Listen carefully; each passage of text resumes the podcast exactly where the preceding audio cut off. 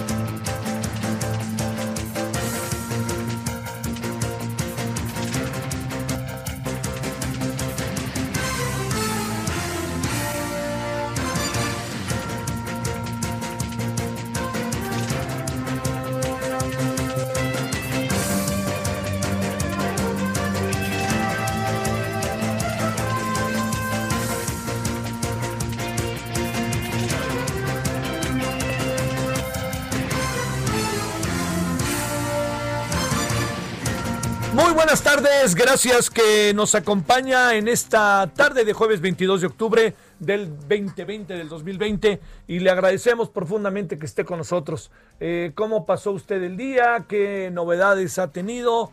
Eh, pues ahí se va acercando el fin de semana, que siempre, como sea, nos, nos, nos, nos permite el descanso. Eh, hay mucha información, hay, hay, se, se ha corrido mucha información falsa sobre qué va a pasar la semana que entra en la Ciudad de México, yo le pediría que no se adelante a nada. Oigamos mañana a la jefa de gobierno y ella dirá si se pasa de un semáforo a otro semáforo, en fin, no adelanto más. Lo único que sí le digo es que todo lo que en este momento se diga al respecto es mera especulación, absoluta especulación. Por lo tanto, no les haga caso. Háganos caso a nosotros cuando nosotros tengamos la información de la jefa de gobierno. Nosotros no sabemos qué pueda pasar porque no tenemos todo el mapa. El mapa completo, este, sí le cuento que es un mapa que tiene otra naturaleza, pues de los que están trabajando en ello cotidianamente. Bueno, así que esa es, una. La otra, el otro asunto es que yo creo que más allá de, lo que, pues bueno, de, todo lo que se quisiera o de todo lo que se diga respecto al tema de eh, rebote o rebrote, eh, yo, yo pasaría la página muy rápido. O sea, va de nuevo, porque por si usted no lo tiene en su radar, ¿no? A ver, rebrote, utilizar la palabra rebrote estaría significando que eh, el, el virus ha sido controlado. Y entonces, por alguna circunstancia, ¡pum!, vuelve a brincar. Entonces es un rebrote. Rebrota el COVID. Y eso no ha pasado, porque nosotros no te hemos tenido el control en lo más mínimo de lo que es el coronavirus. No lo hemos tenido. Digo, podemos atemperarlo, en fin, pero tenerlo, nanay. Esto es lo primero.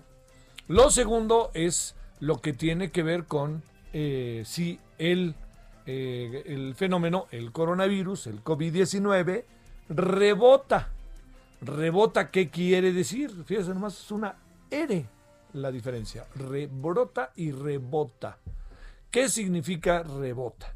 Rebota significa que el fenómeno, que el virus está entre nosotros, que no, que lo tenemos en la meseta, lo tenemos atemperado, está entre nosotros y está en esto que es la meseta. Suba en poquitos casos, baja en poquitos casos, pero se mantiene una especie de constante, de equilibrio eh, mínimo. Eso que le estoy diciendo, cuando hoy se habla de que rebota, quiere decir que la tendencia que se tenía más menos de sube un poco, baja un poco, aquí nos colocamos en un sube un mucho. Entonces ahí sí rebota hacia arriba, va hacia arriba. Entonces yo diría que con eso no, no, no le demos más vuelta al asunto. Yo, eh, digamos, utilicemos esa palabra. ¿Por qué es importante el tener un código todos con esa palabra, todas con esa palabra? Porque eso nos coloca con plena claridad respecto a lo que estamos viviendo. Nadie se confíe de que hay un rebrote porque eso significaría que lo hubiéramos controlado. Nadie se confíe porque hay un rebote, así de fácil. Y ese sí, todo indica que ya está entre nosotros. Mire, lo que está pasando en el mundo todavía nos da más claridad respecto al tema. Eh, en España hay un debate fuertísimo respecto a si, en, particularmente en la ciudad de Madrid, en la capital, eh, se hace un toque de queda o no. Entonces, eh, el gobierno, me parece que, digamos, tratando de colocar todos los elementos en la mesa, pues está tratando de que no haya un toque de queda. ¿Cuál es la razón por la que hay un toque de queda? Pues imagínense lo que significa. Y también lo que va usted aglutinando en una ciudad como Madrid, en esa muy bella ciudad de Madrid, en donde la gente pues que tiene grandes casas vive fuera de la ciudad y son ah, departamentos pues un poco como en lo que es hoy las grandes ciudades. México hay desigualdades sociales, en México están mucho más marcadas.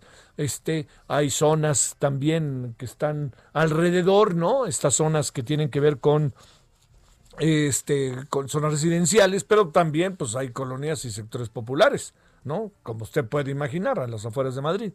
Entonces, lo que no quieren en Madrid es cerrar otra vez. No queremos cerrar, lo que queremos es ahora tener nosotros una posibilidad de que en este momento la ciudad eh, se quede abierta. El problema está en que las autoridades identifican muy bien que si nos quedamos abiertos, los madrileños son poco disciplinados y van a salir a la calle ¿Y sabe quién va a salir a la calle? Los jóvenes, porque los jóvenes están pensando que ellos les pasa de largo, pero no les pasa de largo. Empieza cada vez a haber más casos de personas jóvenes que lamentablemente han fallecido, más allá del alto nivel de contacto. El mayor contacto que hay ahorita de contagios, pues el mayor contagio en Madrid es la gente joven. Eh, no es ya este, esta idea de que es mayor de 60 años o de 50 años. No, no, es entre 18, 15, 18 y 30. Por ahí anda, ¿no? Este, la ventaja para los jóvenes es que tienen una, digamos, tienen mucho más elementos para defenderse. Bueno, ahora de ahí nos vamos a París. En París de plano, la señora Anne Hidalgo, en, en, este, en acuerdo con el señor eh, Manuel Macron, han decidido que París se cierra. Las fotografías que hemos visto en Le Monde, Express y todos estos diarios pues son brutales, más allá de las, de las muchas cosas que pasan por las redes o la propia TF1, ¿no? la televisión francesa. Entonces, lo que le quiero decir es que eh, lo más importante de lo que está sucediendo ahora es que cada vez tenemos más elementos para poder eh, tomar medidas y saber qué tenemos que hacer, a diferencia de lo que pasaba hace en el mes de enero, febrero, marzo. Entonces, aquí lo importante es que entendamos que la situación en el país se ha vuelto otra vez complicada. O sea, es complicada, ¿eh? pero se ha vuelto más complicada. La ventaja cuál es que tenemos muchas maneras ahora para enfrentarla, lo que no nos da la solución, pero sí nos da, no nos da la solución definitiva, pero sí nos da la posibilidad de enfrentarla. Entonces, todo eso se lo cuento porque eh, vienen días, todo indica otra vez difíciles. Y estos días difíciles es muy importante que sepamos enfrentarlos. Y los debemos enfrentar con enorme eh, claridad, con enorme este, responsabilidad y ni hablar si nos dicen te vuelves a encerrar, pues te vuelves a encerrar y busquemos la manera. Aquí viene la otra parte. Si nosotros hoy ya hemos ido aprendiendo algunas cosas, si no le queda otra que salir, usted ya sabe qué es lo que tiene que hacer, porque está definitivamente y absolutamente comprobado que hay maneras de enfrentar a la pandemia para evitarla. De cualquier manera, no hay un 100% de seguridad pero si nos acercamos al 100% tenemos el mayor, la mayor posibilidad de no contagiarnos. Entonces, ¿qué? Cubrebocas, aunque ya sabe que no lo use, no sé qué siente, este, al no hacerlo. Segundo, el tema de, de este, el tema de la sana distancia. Segundo, Tercero, evitar los lugares públicos donde haya mucha gente. Todo eso, ¿no? Evitar las fiestas, tratar de que si hay alguna reunión, pues se tomen eh, la sana distancia, en fin. Todo eso lo vuelvo a, plantear. Yo le pido que no le haya cambiado de estación y que haya dicho, ay, otra vez ese cuate con lo mismo. Sí, es que en serio, perdóneme, ando necio, no es necio. O sea, más bien es insistente y es la, la claridad que alcanza uno a tener de la información que le van otorgando las personas que son especialistas en el tema. Entonces, pues yo le hago caso a ellos y eso es lo que hago. Este, eh, y por eso su cubrebocas, porque hay plena claridad de que hay que usarlo, ¿no? aunque el presidente diga que no lo usa porque no le ha dicho, porque el señor, el afamado, el muy afamado señor López Gatel le dice que no hay necesidad de que lo use, que no, no. Bueno, pues no lo usa y ya, ahí muere, ¿no? Yo le vuelvo a decir que si al final del año la revista Time coloca como personaje del año o persona del año, como usted quiera, al cubrebocas, pues ahí me da crédito, ¿no? Porque realmente la palabra más repetida en el mundo entero a lo largo del año es el cubrebocas. Hay que buscar todas las traducciones que hay, ¿no? Para la verdad que vale la pena, porque es, el personaje del año. Yo pondría el cubrebocas y pondría el nombre de cubrebocas en todos los idiomas posibles en la portada de la revista Time. Bueno, le cuento eso para echarnos a andar. Segundo asunto para echarnos a andar. Mire, apareció una organización que se llama así, por México. Eh, se une a Frena con diferentes objetivos, la verdad, diferentes personas. Eh, hablamos con ellos, este, con Enrique Cárdenas. O sea, son personas que están en, en, otra dimensión. Sin embargo, tienen como un eje, y ese es el asunto. El eje que traen es la figura de Andrés Manuel López Obrador. Yo le diría que como para tratar de, juntar información y, poder tomar y ver el asunto en perspectiva. Eh, lo que está pasando es que el, presidente es un presidente muy fuerte, muy fuerte, les guste o no, es muy fuerte. Es un presidente con capacidad de maniobra y es un presidente que además, a diferencia de otros que hemos tenido, le gusta y entiende lo que significa ejercer el poder.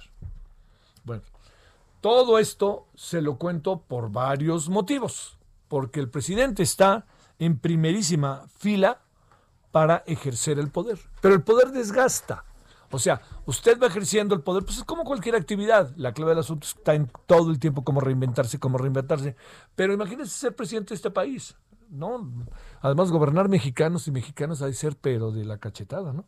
Bueno, pues imagínese lo que es eso, hacer todo eso. Bueno, todo eso significa, así de fácil, que eh, el presidente, naturalmente, pues va, sufre los estragos de dirigir, ¿no? Este país.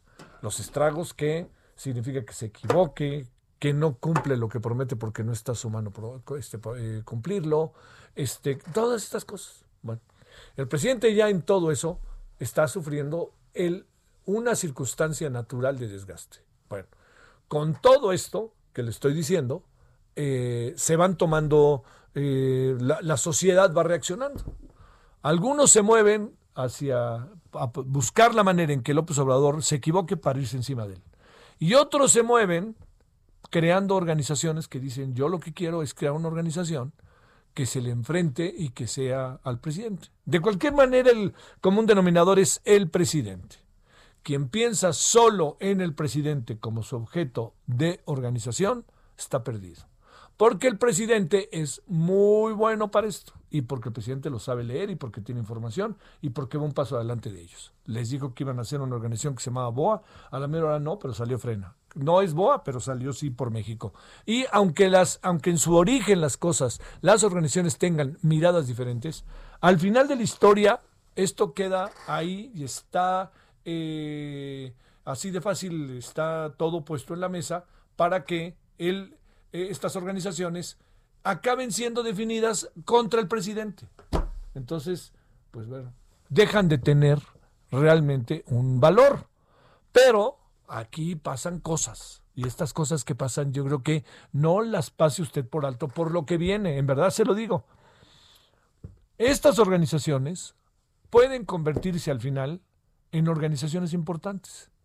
Oiga, yo la verdad que no, no, no, no, no me emocionan, ¿eh? que quede clarísimo. Pero le quiere creer porque se pueden convertir en organizaciones importantes, porque la coyuntura las puede llevar a ello, porque tenemos una oposición partidaria sumamente desmejorada, ¿no? Lo que pasó el fin de semana habrá que ver de qué tamaño es. No me alcanza a mí todavía a tener una plena dimensión.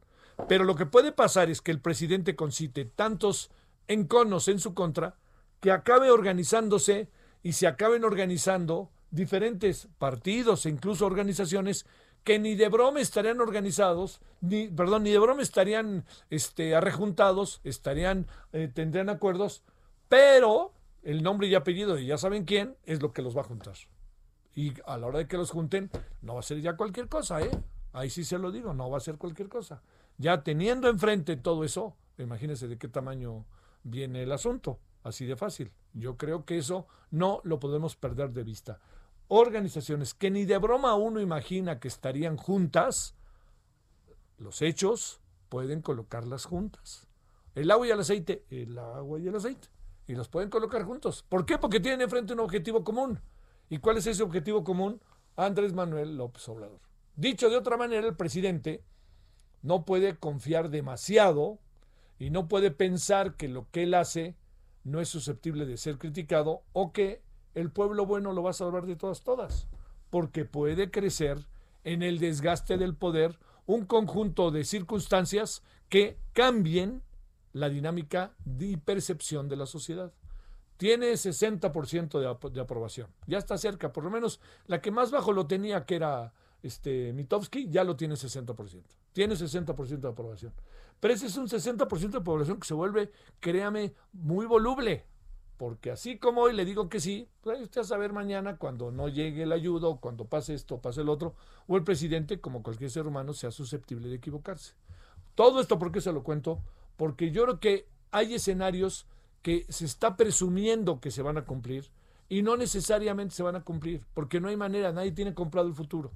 Y por otra razón, porque si hay una eh, tendencia a seguir polarizando, a una gobernabilidad profundamente enclaustrada, ruda y brava de parte del presidente, pueden surgir gente afectada y gente que esté alrededor que diga, yo le entro, ¿no? Yo le entro. Oye, pero no, no, yo me uno a eso, no me importa con tal de poder enfrentar a ya saben quién. Y no se puede perder de vista que el presidente es el oscuro objeto del deseo y del encono. Así que lo que viene, yo diría, ¿por qué no, por qué no mejor nos vamos con cierta pausa? Vamos viendo las cosas, pero también yo creo que esto obliga, y aquí cierro, obliga finalmente a quien cree, pues a Morena a entender que no gana en automático. O sea, no porque esté la boleta Morena, van a votar por Morena. Porque Morena no es solo el presidente y porque el presidente se ha distanciado de Morena y se ha distanciado en función pues de que el presidente es el presidente que tiene que gobernar para todos, aunque a veces no lo haga. Entonces, dicho de otra manera, Morena tiene que resolver bien todo lo que tiene que ver con la presidencia del partido. Yo creo que ya se perfiló Mario Delgado. Hoy hay una encuesta que lo coloca casi en un 4 a 2, de un cuarenta y tantos contra veintitantos de Porfirio. Ya la señora Jacob Polemski, que está en el hospital, ojalá se recupere pronto con lo del coronavirus, ya dijo que está con él. El otro candidato que era este Gibran ya dijo que está con él. Yo creo que eso se va perfilando. La clave del asunto es lo que esto puede significar también. Esto no lo perdamos de vista. No va a ser una presidencia tersa y tranquila. ¿no? Porque hay grupos que hay adentro que están, no están de acuerdo. Y recordemos que la izquierda en, en el mundo, oiga, sí se lo digo en el mundo, a excepción de, de regímenes totalitarios, la izquierda se mueve a su antojo. Y la izquierda tiene grupos, tribus, como usted le quiera llamar, que tarde que temprano brincan. Y yo creo que aquí está muy claro que se están definiendo cosas a futuro. Una de ellas es que ya empieza a caminar inevitablemente, inevitablemente, ¿eh? No es propio de México, inevitablemente ya empieza a caminar la posibilidad de quién va a ser el que sustituya a Andrés Manuel López Obrador en el 2024. Y entonces aparecen hoy dos personajes que tienen diferentes grupos al interior del partido. Uno se llama Marcelo Ebrard Casaubon y la otra se llama es la señora Claudia Sheinbaum Pardo.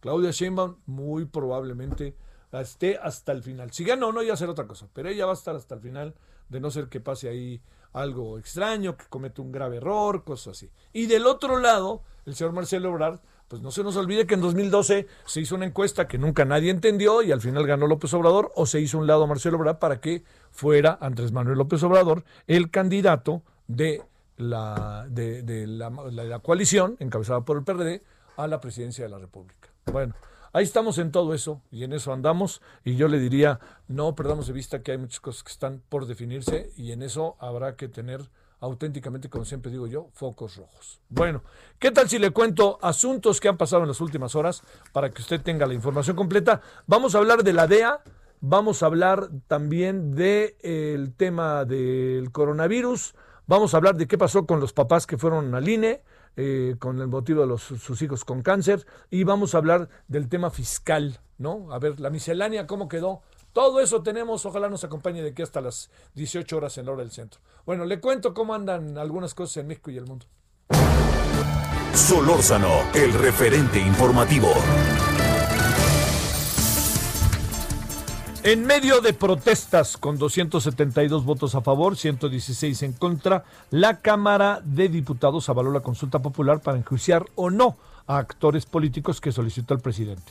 Se ha declarado la trascendencia nacional de la pregunta validada por la Suprema Corte de Justicia, eso es lo que también pasó, trascendencia, si no sonó fuerte esa palabrita, y ahora el Instituto Nacional Electoral deberá recibir la notificación para publicar la convocatoria.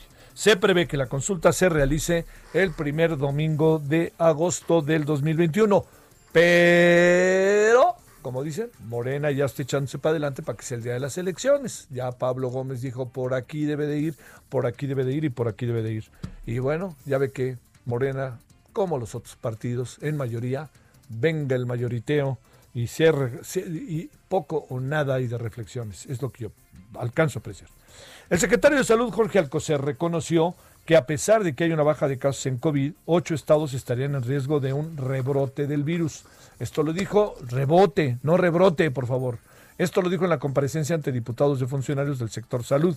En el acto, legisladores del PAN mostraron una manta con la leyenda La ineptitud también mata y le entregaron al COSER una urna para cenizas.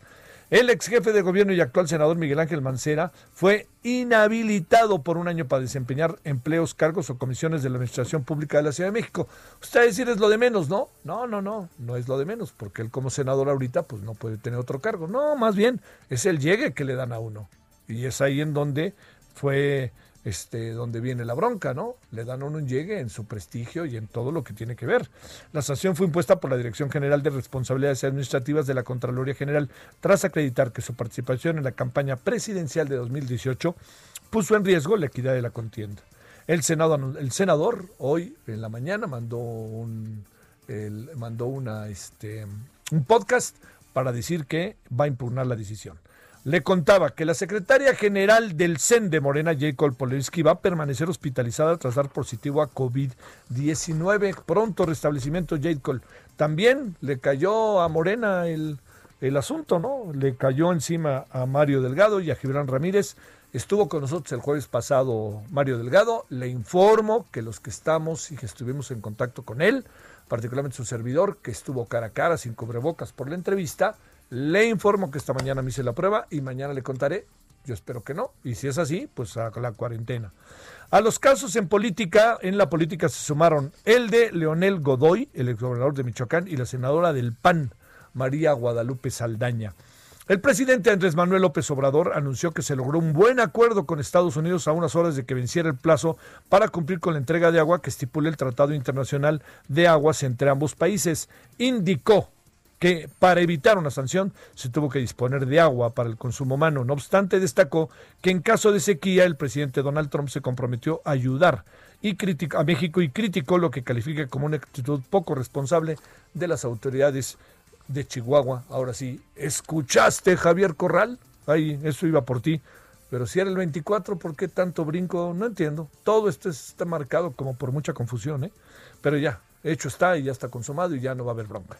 La Universidad Nacional Autónoma, bueno, en ese tema habrá que ver los derivados de este asunto. La Universidad Nacional Autónoma de México acordó alargar la suspensión de actividades académicas y difusión cultural hasta el próximo 4 de enero. Esto implica que no regresará a clases presenciales en lo que resta del año para prevenir contagios de COVID-19. El Tribunal Universitario de la UNAM reveló que inició el proceso jurídico para expulsar de manera definitiva a dos profesores de la Facultad de Química que fueron denunciados por violentar la dignidad de estudiantes universitarios. El Tribunal Universitario señaló que actuará con pleno respeto al debido proceso. Y con esto le cuento, le digo que hay más cosas. ¿Quieres saber cuál es la inflación de la primera quincena de octubre? Puf, talta, ¿eh? 0,54, estamos en 4.09%. Y una última, el Fondo Monetario Internacional alertó que el COVID-19 empeorará la desigualdad en América Latina y que a México le va a pegar o le está pegando seriamente. Pausa. El referente informativo regresa luego de una pausa. Estamos de regreso con el referente informativo.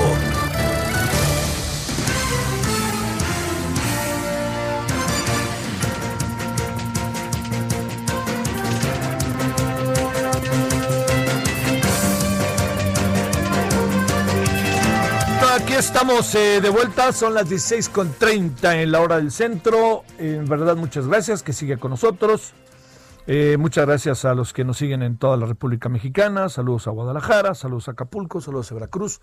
Saludos a, a, a La Paz, saludos a Guadalajara, saludos a Monterrey, saludos allá a Tijuana querida y a todos. Gracias en verdad que nos hacen el favor de estar con nosotros. Bueno, mire, quien ha escrito quien, quien, ha seguido de manera, me parece, sumamente puntual e interesante, de las dos formas, muchos de los casos que tenemos hoy por delante, en, de, ya sabe, ¿no? Desde de Genaro García Luna, pero no solo él, sino desde antes, y ahora con el caso de Salvador Cienfuegos, y una revisión que ha hecho muy padre sobre la DEA, pues es eh, Jesús Esquivel. Él es periodista, escritor, editor y productor mexicano. Bueno, él está, es corresponsal desde 1988 en eh, la ciudad de Washington, capital, este, y lo tenemos en la línea para hablar de, bueno, de tantas cosas. Que antes que nada, querido Jesús, ¿cómo estás? Muy bien, buenas tardes. Más bien tú dime cómo te va por allá. Ahora sí que diario tienes algo nuevo mexicano, ¿no? bueno, pues hay mucho trabajo, Oye, a ver Jesús, vamos a empezar. ¿Cómo, primero, cómo eh, he leído lo que has escrito, he escuchado, pero a ver, este, la gente que nos hace el favor de seguirnos, no, quizá, eh, te planteo, ¿cómo ves toda esta detención de Salvador Cienfuegos? ¿Qué, ¿Qué reflexiones te concita? ¿Relación bilateral? ¿López Obrador? Este, no sé, de repente me parece que es mucho lo que, lo que se jugó por tampoco el general, en fin, ¿no? La DEA. A ver, ¿cómo ves las cosas, Jesús? Oh, pues mira, en primer lugar hay que señalar que esto nada tiene que ver con quien esté al frente de la presidencia de nuestro país. Ajá. Porque si tomamos en cuenta eh, las investigaciones y la presencia de agentes de la DEA en el territorio mexicano, podemos deducir que vienen averiguando desde hace muchísimos años a los grupos del crimen organizado, pero sobre todo a los grandes cárteles, al de Sinaloa y ahora al de Jalisco Nueva Generación. Esto lo digo porque está muy claro en el expediente criminal en el caso de Genaro García Luna, el exsecretario de Seguridad Pública en el sexenio de Felipe Calderón, eh, que a él las acusaciones que le imputan vienen desde el año 2001 y lo mismo vamos a conocer, si es que hay juicio, eh, en el caso del general Cienfuegos Cepeda, que yo dudo que pueda haber un proceso judicial en la Corte Federal del Distrito Este. Oye, eh, entonces, entonces, ¿qué pasaría, Jesús? ¿Qué supones que pasaría? Mira, yo creo que el Departamento de Justicia podría ofrecerle un acuerdo para convertirlo en testigo cooperante o protegido, a diferencia de García Luna, que a él no le ofrecen un testigo protegido. Y si no lo hace, creo que el general, que tiene muchas cosas que perder en un juicio, sobre todo porque existe la grabación con su voz, y eso es contundente para los cargos que le imputan, pues eh, tendría que declarar culpable y él buscar un acuerdo con el Departamento de Justicia. Es decir, no solo se les puso en charola de plata al viajar a Los Ángeles, desconociendo que lo investigaban, sino que ahora está contra las cuerdas, Javier, porque es él el que tendría que, en un juicio, que demostrar su inocencia, eh, como seguramente se va a declarar no culpable una vez que sea presentado en unas semanas en la Corte del Distrito Este en Brooklyn, Nueva York. Y lo importante de todo esto, me parece, es que se trastoca a una institución que parecía intocable en nuestro país y que todo el mundo conocemos, Javier, porque no es la primera vez que se habla de narcocorrupción en las Fuerzas Armadas, que se les venía mencionando en relación con estos cárteles que se apoderaron del territorio mexicano y que nos siguen a todos los mexicanos manteniendo arrinconados porque perdimos la posibilidad de movimiento libre como teníamos en nuestro país. A ver, este, eh, híjole, está, en una tesitura muy delicada el general, ¿no? O sea, a ver, esta, esta idea de, de que Jesús, que él, eh, te pregunto, ¿presumes que sabía lo que podía pasar? Incluso esta hipótesis de que se pudo haber entregado o esta hipótesis de que pudo haber negociado, este, ¿y eso qué, qué piensas en función de...? No, no, no, no, no, yo eh, estoy seguro que el general no sabía que lo estaban investigando. Cuando digo que se entregó en charola de plata, es decir, porque él desconocía inocentemente que lo estuviera buscando el gobierno de los Estados Unidos, la DEA. Recuerdo una cosa muy importante que yo lo he visto en los medios de comunicación y en algunos casos a lo mejor es porque no tienen memoria histórica y otro es porque simplemente no les gusta reportarlo, quieren jugar con la especulación. En Estados Unidos es un delito muy grave el que se filtre los datos de una investigación sellada en manos de una corte. Te, declaran delincuente por obstruir la justicia y por eso puede ser en prisión. No vamos muy lejos. Donald Trump no fue acusado de lo mismo y sometido a juicio por el, Congreso Federal, aunque haya salido libre. En el caso de una investigación criminal todavía es más delicado. Por ello, nadie le había informado del gobierno de Estados Unidos al mexicano. Y yo te puedo garantizar algo, conociendo por muchos años los expedientes criminales en contra de narcos de nuestro país, ni el Procurador General de Justicia de los Estados Unidos, William Barr, sabía de esto. El único que pudo haber estar enterado de detalles es el administrador interino de la DEA. Sí.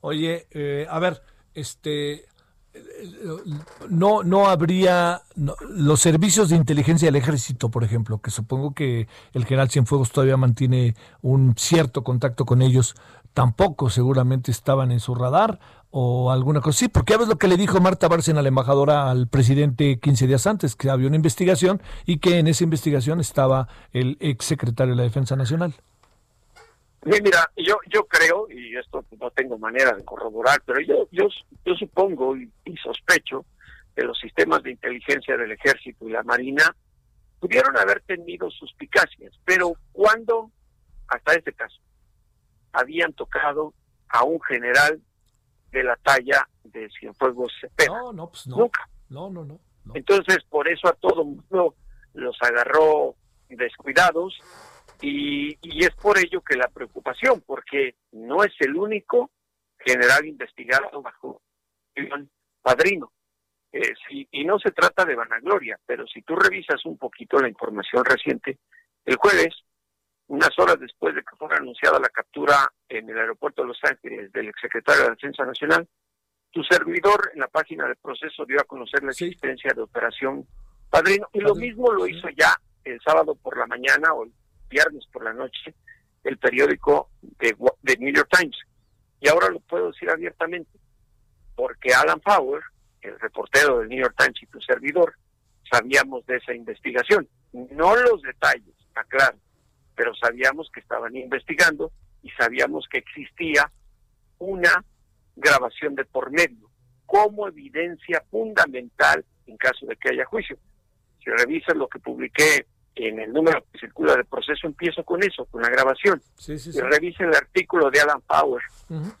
Y empieza precisamente también hablando de una grabación. Obviamente teníamos distinto contexto porque no hablaron con nosotros juntos las fuentes del Departamento de Justicia. Oye Jesús, ¿a poco llegaste a pensar que con toda la información que tenías existía la eventualidad de que lo detuvieran? Claro. ¿Sí? Claro claro. No había de otra. te mencioné, te mencioné otra cosa. Sí. Eh, el asunto de obstrucción de justicia. Sí, claro.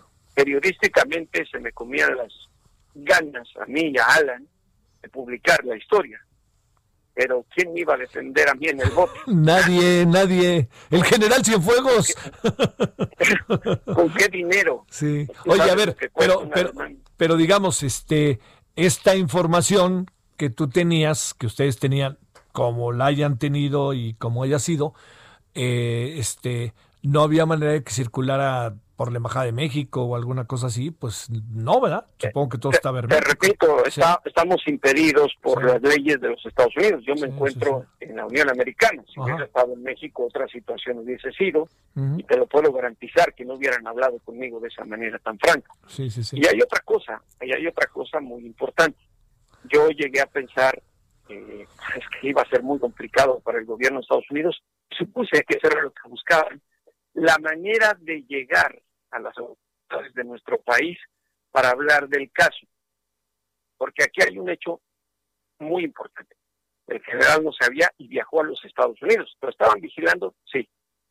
Pero creo que en el razonamiento lógico y judicial de la DEA, eh, ver de qué manera le podrían decir al gobierno mexicano, ¿saben qué? Tenemos esto, lo pedimos en orden de arresto con fines de extradición, eso iba a ser muy complicado. Ahí es donde yo tenía mis dudas, eh, que el gobierno mexicano, por pedido de Washington, entregara a un general de la talla de Cienfuegos Cepeda. Eso, eh, eso es, estoy hablando en otra persona.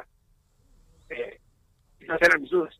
Si él llegaba a los Estados Unidos como lo hizo, pues ya tenemos el resultado. Otra vez se les puso de pechito, ¿eh? Sí, sí, sí. Oye, y además parece que estaba celebrando su cumpleaños o algo así, ¿no?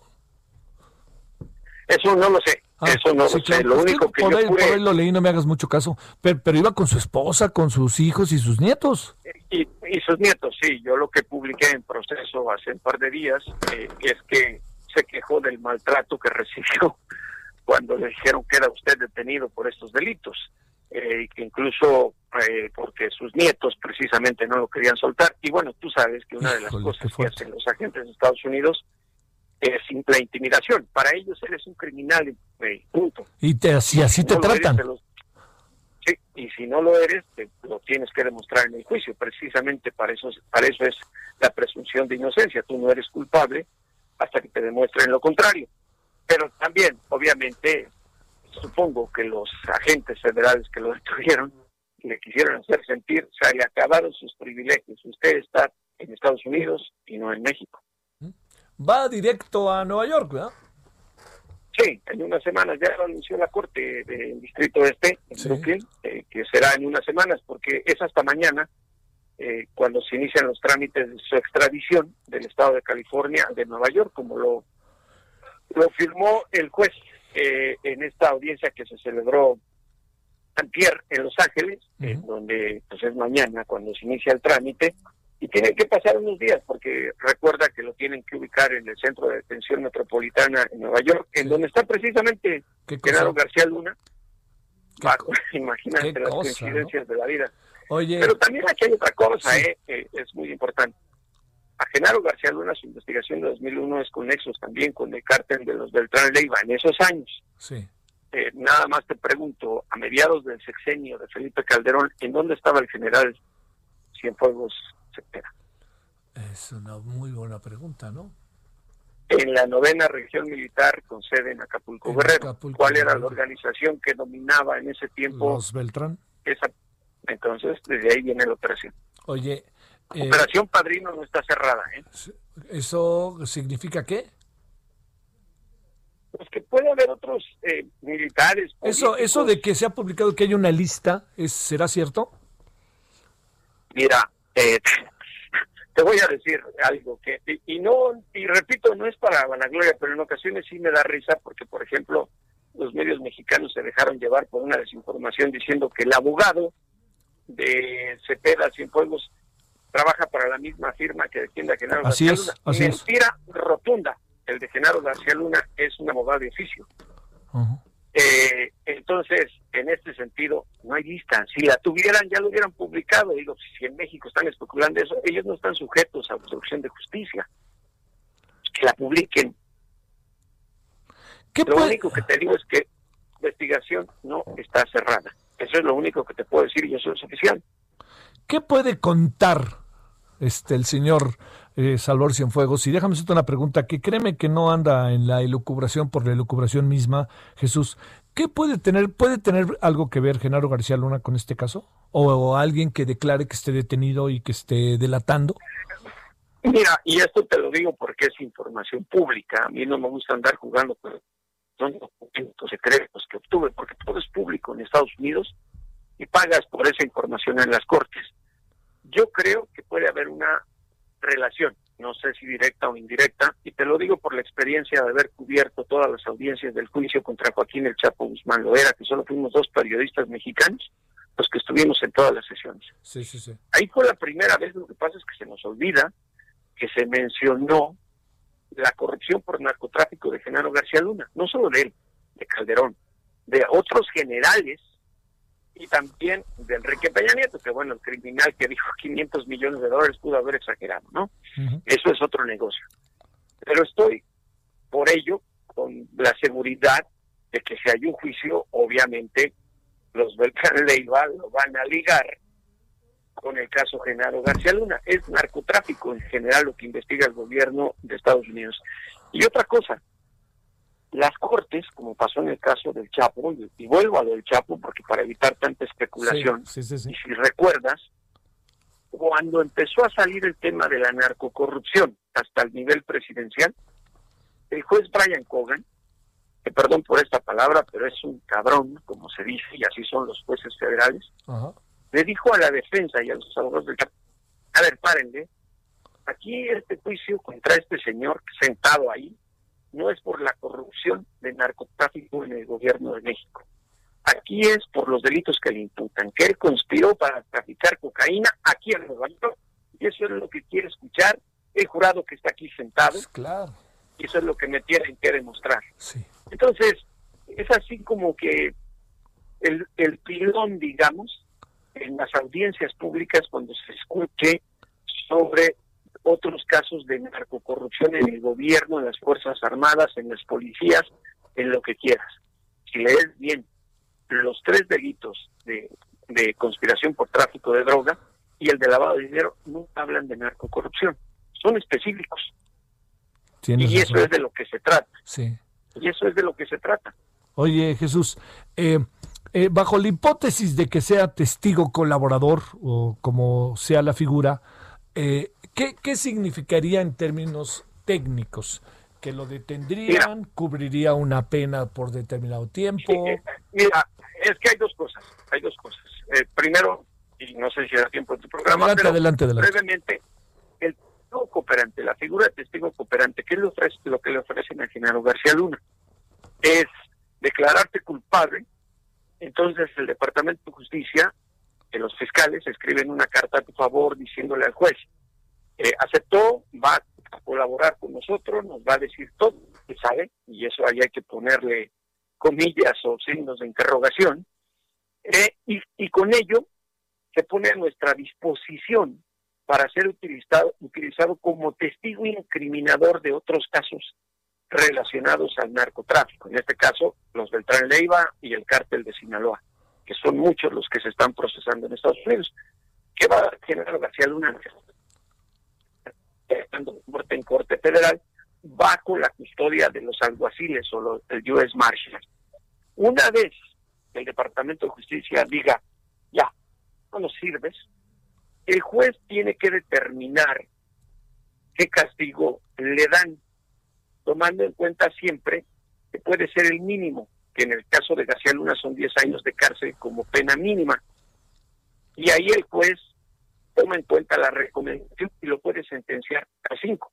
Es decir, réstale los días que ya lleva en Estados Unidos a partir del momento que es detenido. Por eso eh, queda en libertad, pero como testigo cooperante no se queda en Estados Unidos como México, en el caso de García Luna, lo solicita también por delitos relacionados al tráfico de drogas, tendría que ser deportado a nuestro país para seguir su proceso en México. Uy, uy, uy, uy, Sí, claro. Igual le puede pasar, pero al general no le puede, bueno, todavía no tenemos nada que lo estén inculpando no en México. idea, pero viene la diferencia de testigo protegido y esto es muy interesante y diferente. Testigo protegido es la categoría que le ofrecieron a Jesús Vicente Zambada Niebla, el Vicentillo, el hijo del Mayo Zambada García, el verdadero capo de capos del cártel de Sinaloa. Él ya dio toda la información que tenía, él ya contribuyó, y créeme que el Vicentillo tiene mucho que ver con Operación Padrino. Él ya contribuyó a todo, y poco después de que concluyó el juicio del Chapo, fue sentenciado por el juez ya no a cadena perpetua como eran los delitos eh, si se iba a juicio. Él va a salir libre seguramente en unos dos años, pero él como testigo protegido no va a ser eh, deportado a México, porque a él le van a cambiar la identidad, a él y a su familia, y los va a ubicar, no sabemos dónde, en Estados Unidos, bajo la protección del Departamento de Justicia, incluso le van a buscar empleo. Esa es la gran diferencia entre un testigo protegido y un testigo cooperante bajo los estatutos jurídicos del Departamento de Justicia, valga la redundancia. ¿Cuánto tiempo imaginas que podría estar el general en la cárcel? No, no lo sé, depende de lo que le ofrezca, ¿no? Y, es que... Y lo que él diga y lo que él traiga, ¿no? Claro, porque si él decide desafiar al Departamento de Justicia, estamos hablando de un juicio que podría tardar, pues mínimo, en realizarse y concluir año y medio, dos años, tal, igual, tal como pasó con el caso del Chapo. Esto no es inmediato. Sí, claro. Esto no es inmediato. Oye, y bueno, pues Jesús, no sé qué, es lo que esté pasando, claro. Una última pregunta. A ver, ¿cuánto tiempo llevas en Washington? ¿Cuántos qué? Perdón. ¿Cuántos años llevas en Washington? 32. Bueno, fíjate. Este, ya te dieron, oye, ya, te dieron, ya te dieron la nacionalidad o no? Pero mira, además de estar en Washington, yo he sido un reportero gracias al proceso que no estoy sentado detrás de un escritorio. Ahorita sí, por COVID-19, no sabes las ganas que tengo de ir a la frontera. Sí. Pero eh, déjame decirte que antes de que existieran las redes sociales, Twitter y todo esto, eh, yo asistí a uno de los grandes casos que me parece ejemplo de lo que puede ocurrir en el narcotráfico. Tú te acordarás perfectamente de Juan García Ábrego. Por supuesto. Él fue el primer gran capo de capos en ser procesado en Estados Unidos. Se llevó a cabo su juicio en Houston, Texas. Ahí éramos bastante reporteros, obviamente no había Twitter ni internet ni, ni, redes sociales. Y ahí sí hubo un inicio de juicio, pero ve la diferencia. Cuando a García Ábrego los fiscales lo estaban arrinconando para que empezara a delatar no solo a sus cómplices en el cártel del Golfo, sino a quienes lo solaparon en el gobierno, se levantó, me acuerdo perfectamente, sin hablar con sus abogados, se dirigió al juez y le dijo, señor juez, me declaro culpable. Se acabó el juicio. Lo sentenciaron a siete cadenas perpetuas. ¿Y ahí está? Ahí está, Pues. se ven, obviamente, sí, pues, en Florida, Colorado. Pero allá se encuentra y ahí solo va a salir con los tenis por delante, lo mismo que Joaquín el Chapo buscando él. Bueno, querido Jesús, te agradezco muchísimo, te mando muchos saludos y que te permitan salir de vez en cuando este, con la pandemia. Ahorita lo dudo, mi querido Javier, aunque se viene un evento muy importante del que hay que estar pendiente, más allá de los casos de narcocorrupción, las elecciones, las elecciones... presidenciales del martes 3 de noviembre. A ver, se nos acaba el tiempo, pero en menos de un minuto, a ver si se puede, Jesús. Este, ¿Quién crees que va a ganar? Mira, hasta hace unas semanas yo tenía muchas dudas, pero ahora sí podría apostar a que yo Biden. Mira, ¿eh? Y tú que los ves desde dentro, está bueno eso, ¿eh? Me parece interesante. Dependiendo también mucho de lo que ocurra en el debate de esta noche, que va a ser todo un show. Sí. Ahí te estaremos buscando pronto sobre este tema, para que veas que no solo hablamos de narcotráfico. Gracias, Javier. Hasta luego. Adiós, Jesús. Jesús Esquivel, quien es eh, eh, periodista, escritor, editor, eh, productor mexicano, es de la escuela Carlos Septién, de la, de la escuela de periodismo Carlos Septién. Y ya está ya, ya escuchó usted en Washington, en Nueva York, está en diferentes lados. ¿Qué situación se le viene al general Cienfuegos? Eh? Claro que bueno, ahora sí que el que, pues, el que se ríe se lleva, ¿no? ¿no? No me atrevo a decir mucho más, pero pues si el señor participó de todos estos hechos y están comprobados, ahora lo que sí creo que, bueno, este, yo diría, si algo tenemos que hacer es que el señor eh, eh, Salvador Cienfuegos deba pasar por un juicio justo, un debido proceso y que haya pruebas. Y como nosotros aquí en México, bien o mal, partimos de la presunción de inocencia, pues bueno, ojalá también allá en los Estados Unidos se parta, pero de que lo tienen ya acorralado, acorralado está. Y por la información que ahorita nos dio Jesús Esquivel, va a estar difícil que la libre. ¿eh? O sea, empieza a haber cada vez más evidencias. Vámonos a una pausa cuando son las 16.54, casi 55 en la hora del centro. Andamos con otros temas esta tarde. Vamos y volvemos.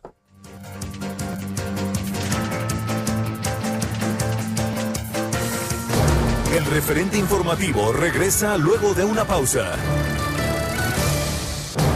Estamos de regreso con el referente informativo.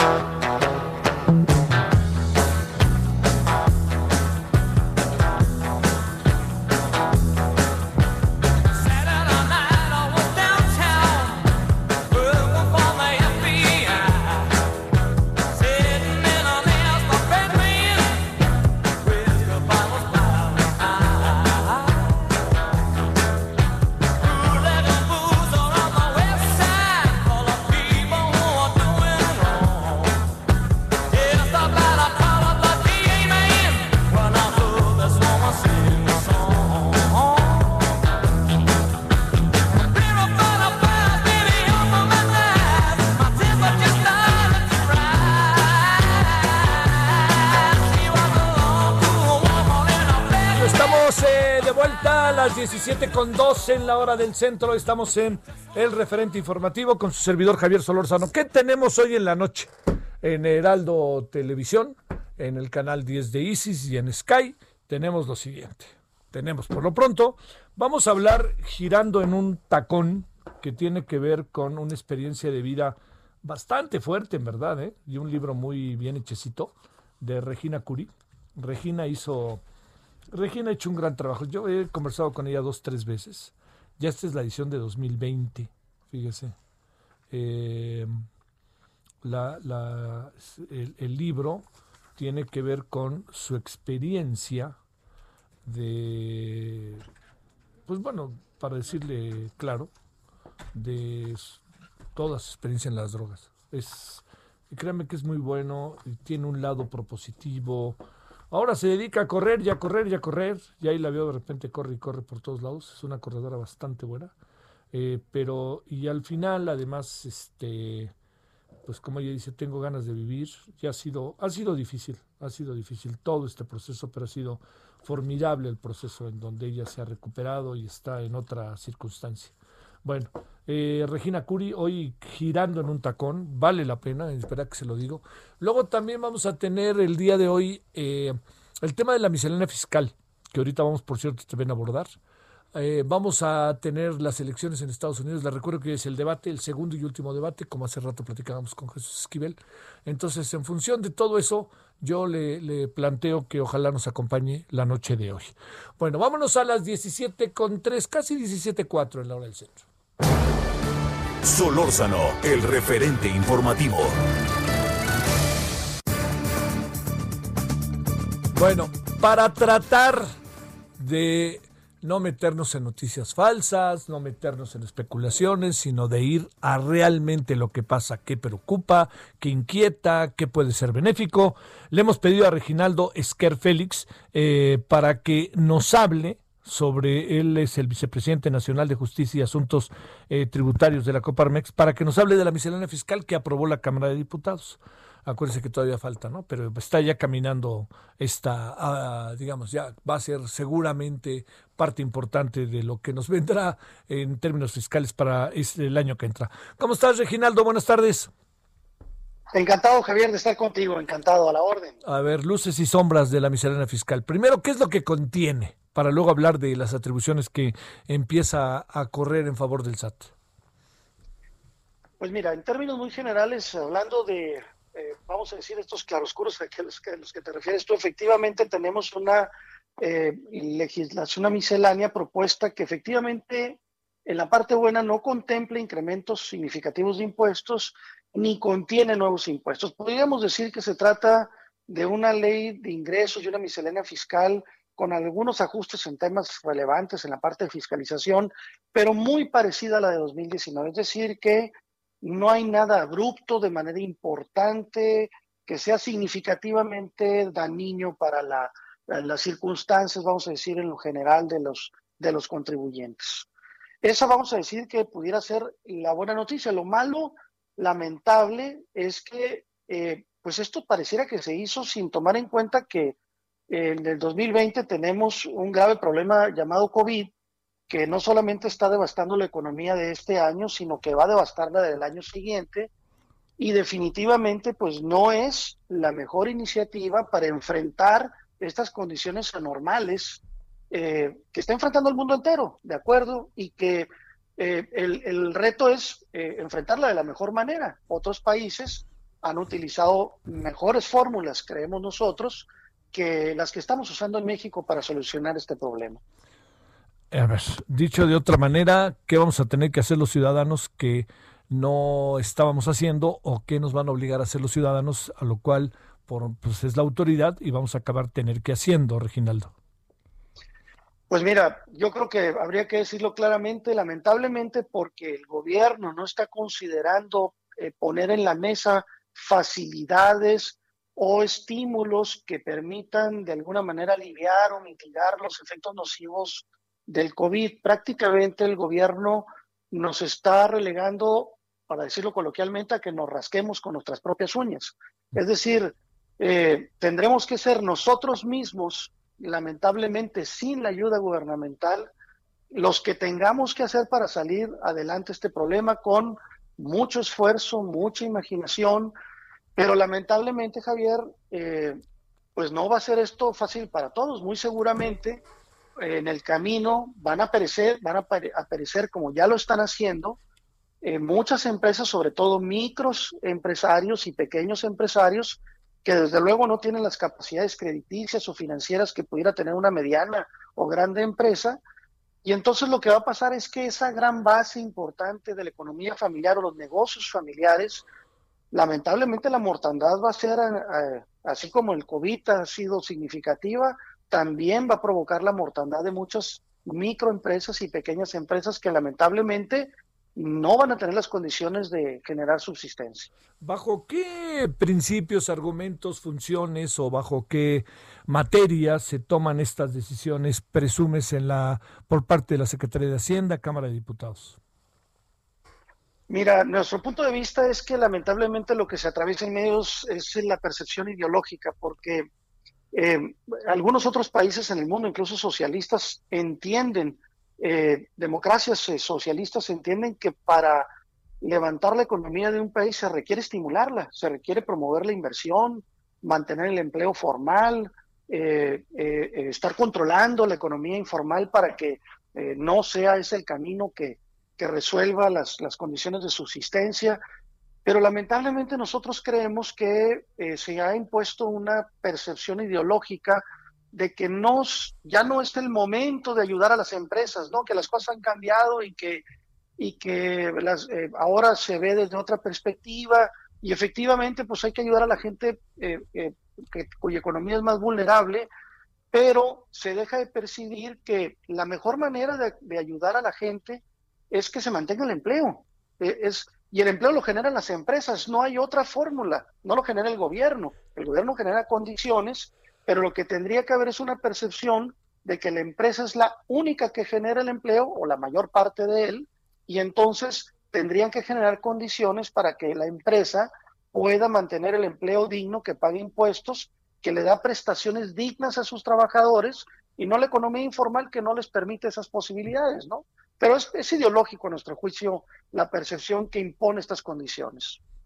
Eh, a ver, este, eh, ¿hay algo que el SAT vaya a hacer que no ha venido haciendo? Todo esto que si nos van a fotografiar y que todo esto, ¿eso es una especulación o está ya aprobado y contemplado? Ya está aprobado y contemplado, incluso con unas pequeñas modificaciones que la Cámara de Diputados este, eh, ajustaron sin embargo, incluyeron en el secreto fiscal información, parte de las solicitudes que se hicieron del sector empresarial, pero sigue estando, eh, vamos a decir, no abona la confianza una legislación que lo que hace es ver con mucha sospecha a los contribuyentes, a los contribuyentes formales que nada más representan el 40% de la economía y se ensaña con eso si no hace nada con los informales. Es decir, eh, lo que tenemos es, eh, eh, vamos a, no en la parte de, efectivamente, que no se aumentaron impuestos, no se generaron nuevos impuestos, pero en la parte de la legislación, para la parte de la fiscalización, hay una rudeza innecesaria. La verdad es que no es el momento de ser rudo con la empresa que apenas va a sobrevivir. No nos parece que este es el momento idóneo para estar pensando en ese tipo de acciones debería de, pensarse en, cómo le hacen la vida más fácil para que, para que pueda generar eh, riqueza, impuestos y empleo. Y, no es esta la percepción que se tiene, ¿no? Bueno, a ver, este, ¿los consultaron, Reginaldo? Sí, no, no debo de faltar a la verdad, sí nos consultaron, sí opinamos, sí tuvimos mesas de conversación, eh, tanto con diputados, con senadores, con el Poder Ejecutivo, eh, no podemos quejarnos de eso. Quizá, efectivamente, pues no en todo nos hicieron caso, pero eh, en las modificaciones que se hicieron eh, en el Poder Legislativo, en la Cámara de Diputados, fueron conseguidas algunas condiciones que mejoraron la iniciativa como la había enviado el Ejecutivo. Entonces, igual, no como nos hubiera gustado, pero sí hubo algunas consideraciones. A ver, y segundo, ¿En qué posición, eh, digamos, eh, hay, eh, hay, hay, una parte que mencionas ideológica? digamos, el gobierno también está muy necesitado para sus programas de gobierno, los cuales fueron aprobados a través del voto de la ciudadanía, necesita dinero, ya ves los de los fideicomisos, etcétera. Esto trae una lógica en la gobernabilidad del país, pensando en primero los pobres, cosas de este tipo. ¿Alcanzas a apreciar algo que tuviera un efecto positivo de manera colateral, más allá de lo que le va a pasar a más de alguno? Pues que se mantienen básicamente las condiciones que se eh, eh, estimadamente se está considerando, y creo que es la verdad algo excesivamente optimista, un crecimiento eh, inexplicable que se considera en la ley de ingresos del 4%, que la verdad es que no creemos que se vaya a conseguir. Eh, eh, si esa economía, si la economía no se da en las condiciones como las que se están previendo, la ley de ingresos está hecha para robustecer los programas que al gobierno federal le interesan, efectivamente los programas sociales que al gobierno federal le interesan, así como las obras emblemáticas que al gobierno federal le interesan. Entonces, eh, la parte concentrada del presupuesto está orientada a mantener esas condiciones. Y desde luego, si hay una mejora en el parte del, presupuesto que va al tema de salud, si hay una, una leve mejoría para esa parte, pero si, si eh, un poco para la respuesta sería, se mantiene prácticamente la orientación sistemática que este gobierno ha mantenido, es decir, eh, eh, mantener los tipos de cambio, mantener el tema del endeudamiento, mantener el tema de la inflación, que son cosas buenas que vale la pena mantener desde la perspectiva macroeconómica, pero lamentablemente pues la orientación del presupuesto va a los conceptos que este gobierno vamos a decir, protege esencialmente, ¿no? Mm. Este, ¿se esperaban algo así ya para cerrar? ¿Se esperaban algo así como quedaron las cosas? Pues mira, eh, nosotros creemos que, pudo haber sido mejor. esperábamos tener más receptividad a las necesidades, particularmente los microempresarios, pequeños empresarios, que se van a ver muy debilitados con lo que viene. El 2021 va a ser especialmente complejo para todos, pero particularmente para este segmento. Y a nosotros nos hubiera gustado que hubiera incluido ahí algo, pues en esa parte, pues, pues no viene, lamentablemente. Pero de que pudo haber sido mucho más complejo, porque evidentemente veíamos escenarios en donde eh, se pudieran eh, prever incrementos de impuestos o nuevos impuestos que hubiera sido catastrófico, ¿sí? eh, lamentable, afortunadamente esta parte eh, nunca se presentó y que bueno, el Ejecutivo presentó como lo ofreció, los legisladores lo mantuvieron y esperamos que el Senado lo ratifique. Creemos que, que por lo menos, vamos a decir, esa es la parte buena de la, de, la propuesta en, en cómo está condicionada. Nada más que falta la parte de los estímulos a la micro y pequeña empresa, que esa nos queda debiendo esta, este presupuesto. Oye, Reginaldo, pero eso está clarísimo, ¿no? Desde el año pasado la verdad. Y la, pandemia lo vino a ratificar, ¿no? Este, Correcto. No hay ayuda. ¿Cuánto le pones a la miscelánea fiscal en una especie de calificación de 1 a 10, Reginaldo? No, pues para las condiciones en las que estamos, a penitas de panzazo, la, la pongo en 6. Bueno, sale. Reginaldo Esquer Félix, gracias. A tus órdenes, Javier. Gracias. Vicepresidente Nacional de Justicia y Asuntos Tributarios de Coparmex. Bueno, como sea, la acabó aprobando Reginaldo, ¿eh? digo, con muchas dificultades, que quede claro, no vamos ahora a colocarnos acá este como si la aprobó, ¿no? Pero sí, de, uy, con muchas dificultades y a lo mejor quién sabe si pensaba lo que dijo, pero bueno, eso no me compete a mí juzgarlo. 17-16 en la hora del centro. Solórzano, el referente informativo. Vámonos al escudo presidencial, o sea, la mañanera. Francisco Nieto, ¿cómo estás? Bueno, sí, ¿verdad? Claro, adelante. ¿Qué, tal, Javier? Buenas tardes. Hoy el presidente López Obrador acabó su conferencia de prensa con un recado del Papa Francisco. De acuerdo con el mandatario, el Papa le mandó a decir eh, que no se canse y que siga adelante. Este recado pues lo trajo Beatriz Gutiérrez, esposa del presidente, y fue parte de la reunión privada que tuvo con el sumo pontífice durante eh, pues esta gira que hizo eh, la escritora, la esposa del presidente por Europa, y donde también le entregó una carta al Papa Francisco para pues pedirle prestado unos códices prehispánicos que tienen en resguardo en el Vaticano y también para reiterar el tema de la disculpa, del perdón eh, oficial, público hacia los pueblos originarios eh, que durante esta conquista hace 15, hace, hace 500 años.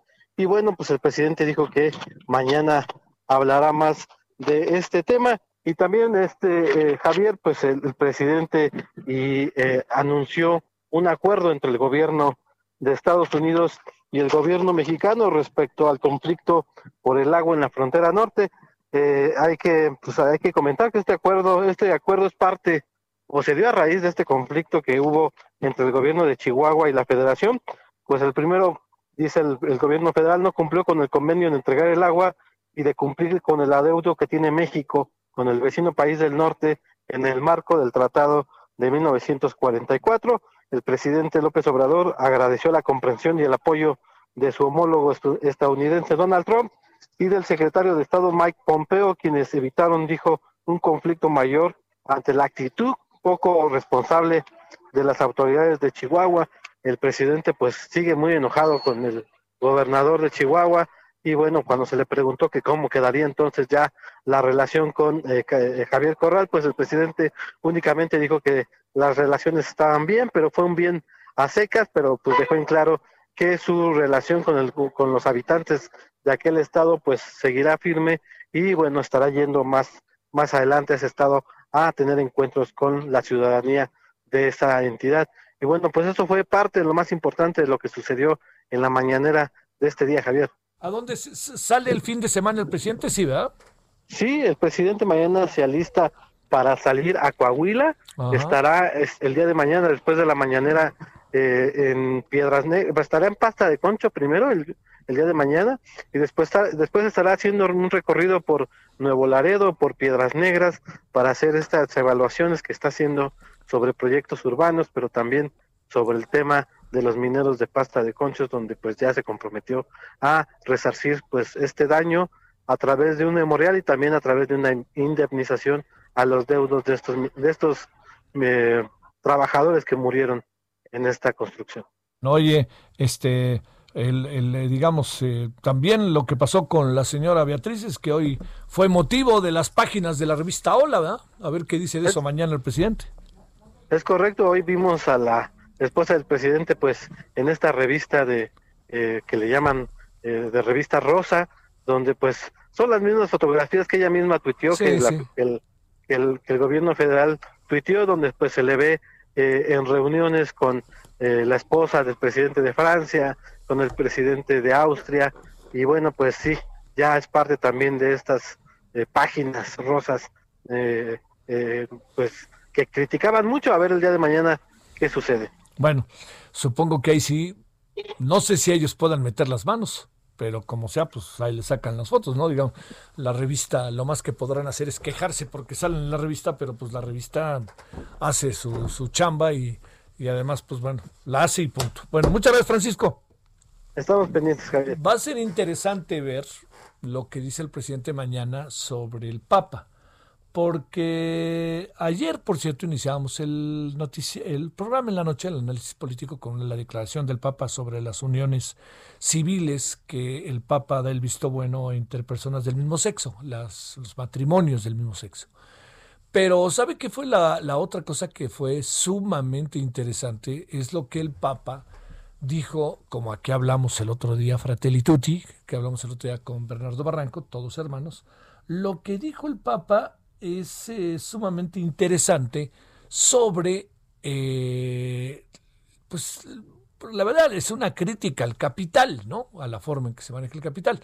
Pero también le quiero decir que no es solo eso. Y hay otra variable, y esa variable es muy importante porque también hace eh, una crítica a los populismos. Yo sé que a López Obrador no le gusta que le digan que es populista, pero lo que sucede es que lo que plantean es, es digno de verse es digno de verse, a ver si el presidente hace algún comentario. No he hecho muchos comentarios hasta ahora sobre el Fratelli Tutti, que además, este, pues yo sí creo que el Papa le tiene simpatía al presidente mexicano, a diferencia del que le tenía, que no le tenía a Enrique Peña Nieto y a todo su ámbito, ¿no? No le quedó de otra que venir al Papa, ¿no? No puede dejar de venir a un país tan católico, por lo menos sigue siéndolo, eh, como es México no le quedó otra que venir, pero así que viniera de muy, muy, muy, muy, muy buena gana, no, yo se lo puedo decir que no me pareció. A ver, Paris Salazar, ¿dónde andas? Buenas tardes, Javier, amigas, amigos del Heraldo de México. Y es que esta mañana la secretaria, de Gobernación, Olga Sánchez Cordero, deseó mucha suerte a Alfonso Durazo en la búsqueda de la candidatura de Morena a la gubernatura de Sonora. Y es que durante la firma del convenio de colaboración entre las Secretarías de Gobernación y de Seguridad y Protección Ciudadana para el registro de nacional de detenciones, la responsable de la política interna reconoció el esfuerzo de Alfonso Durazo para consolidar la dependencia federal creada en este sexenio. Dijo que distintas áreas se consolidaron a lo largo de estos dos años, como la Guardia Nacional, el Cuerpo de Protección Federal y el Centro Nacional de Inteligencia, que esto fue gracias al esfuerzo del secretario y su equipo de trabajo, por lo que deseó mucha suerte en esta nueva aventura y en este nuevo proyecto que está por emprender a partir de noviembre de en busca de la candidatura. Y es que hay que recordar que Alfonso Durazo presentó su renuncia ayer a la Secretaría de Seguridad y Protección Ciudadana y anunció que buscará la candidatura de Morena para el gobierno de Sonora para el 2021. Y es que ayer eh, que hizo, reveló su decisión, dijo que iba a atender el llamado de la militancia de Sonora para buscar esta gubernatura y también eh, dijo que renunciaba al gabinete, más no renunciaba al proyecto del presidente López Obrador, ni tampoco renunciaba a respetar y reconocer el liderazgo del tabasqueño. Y es que hoy también por la mañana el presidente López Obrador dijo que todavía busca convencer a Alfonso Durazo para que se mantenga en el gabinete. Sin embargo, pues si hay algún nombramiento sería hasta noviembre, el que sería público quién podría reemplazar a Alfonso Durazo en la Secretaría de Seguridad. Javier. ¿Y mientras hay encargado despacho o mientras todavía no se va o cómo funciona ahí? Aunque luego dice que huele a pólvora, que, que llegó oliendo pólvora, pero así que tú digas, mi querido París, que la pólvora ya se fue, nanay, ¿eh?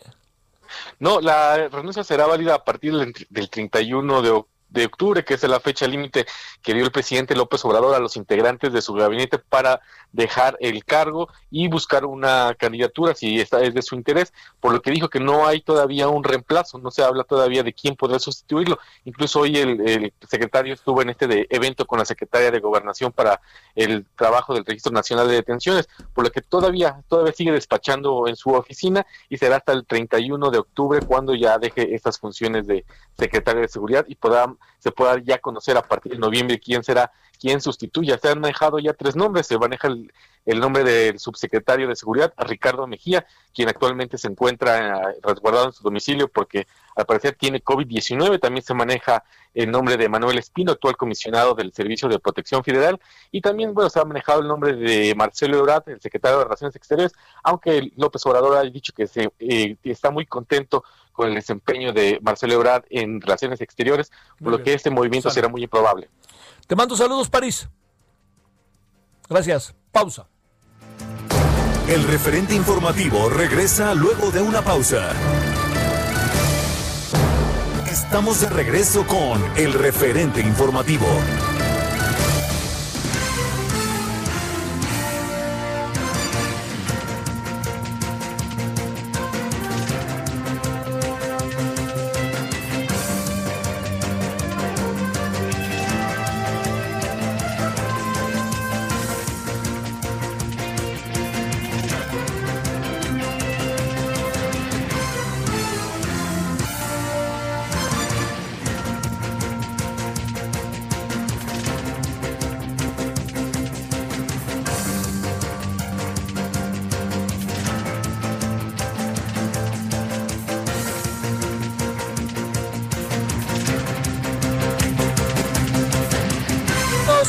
Vámonos, vámonos, 17 con 30 en la hora del centro. Eh, híjole, qué de, qué de asuntos derivados, ¿no? Del tema de COVID-19. Em, digamos, eh, hemos ido, como le decía yo, aprendiendo, eh, de repente muy a tumbos, pero mejor hablemos para hablar del tema del COVID y de los derivados, efectos colaterales y de lo que ve, se ve en la primera fila de batalla, en términos, lo que llaman la primera línea, en términos de los médicos, médicas de nuestro país. Eh, doctora María Elena Sañudo, ella es directora médica de Sanofi General Medicines en México. ¿Cómo estás, doctora? Buenas tardes. Muy bien, muchísimas gracias. Buenas tardes. A ver, déjame plantearte, doctora. Eh, hemos ido aprendiendo que hay eh, la, enfermedades, padecimientos que tenemos que agudizan el problema del COVID. A ver, este, oye, pues de todas, todas, este, yo pienso que la obesidad de todas, todas algo tiene que ver, pero ¿cómo tiene que ver, doctora? Mira, eh, por supuesto que, que, durante el desarrollo de esta pandemia hemos, como tú bien dices, aprendido que hay ciertas comorbilidades que se presentan con mayor frecuencia en los pacientes que desarrollan COVID y sobre todo COVID grave. Y son aquellas, por ejemplo, como bien lo dices, obesidad, diabetes, hipertensión, enfermedad pulmonar obstructiva crónica, insuficiencia renal.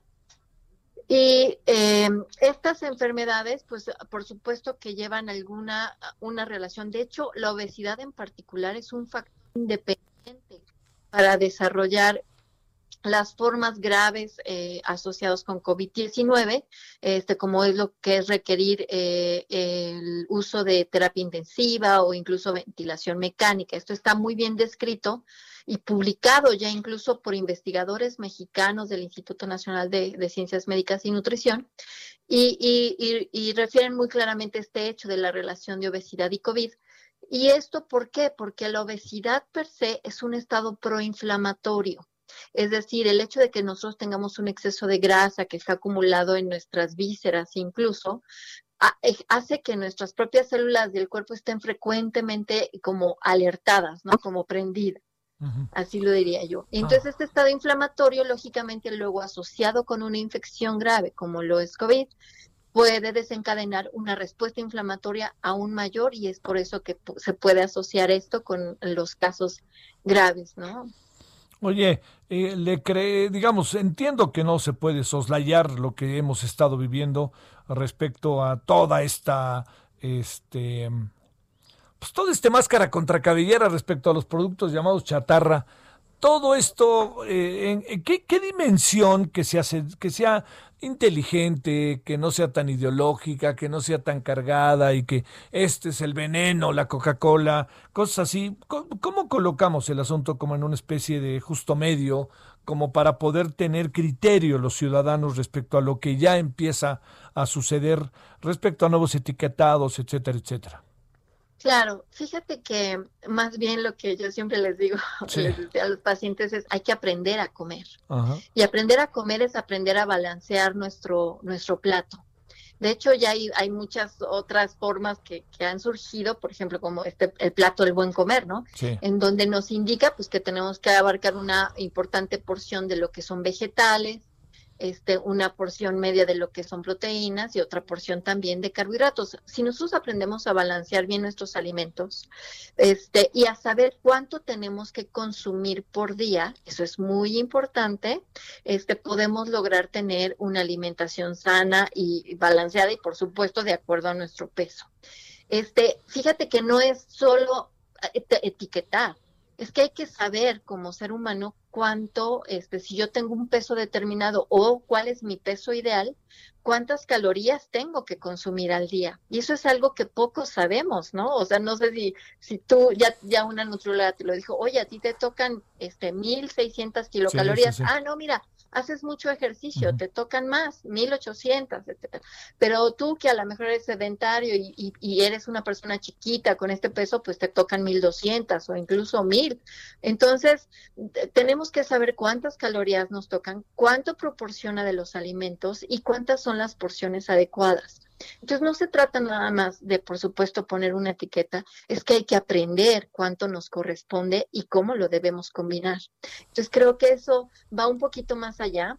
Este, y es mucha cuestión de educación, es educación en salud y creo que este, también a veces podríamos este, acercarnos a una buena literatura, a, a, consejos de nutriólogos, etcétera, para poder determinar cuánto sabemos. Con que una vez lo sepamos, cuánto necesitamos y cómo hacerlo, ya con eso es suficiente para el resto del tiempo de la vida, yo creo. Entonces, este, sí, o sea, si te van a decir, bueno, yo sé que necesito 1200 calorías, sé cuántas porciones equivalen de carbohidratos, o sea, todo esto lo podemos aprender y aplicar. Bueno, a mí lo que me preocupa, doctora, como puedes imaginar, primero son varias cosas. Uno tiene una dieta que no es tan fácil de cambiar, tiene una dieta también que a uno le gusta, le satisface, y también hay una dieta, que esta es la otra, que no todos pueden cumplir en un país con tanta desigualdad social y alimenticia, ¿no?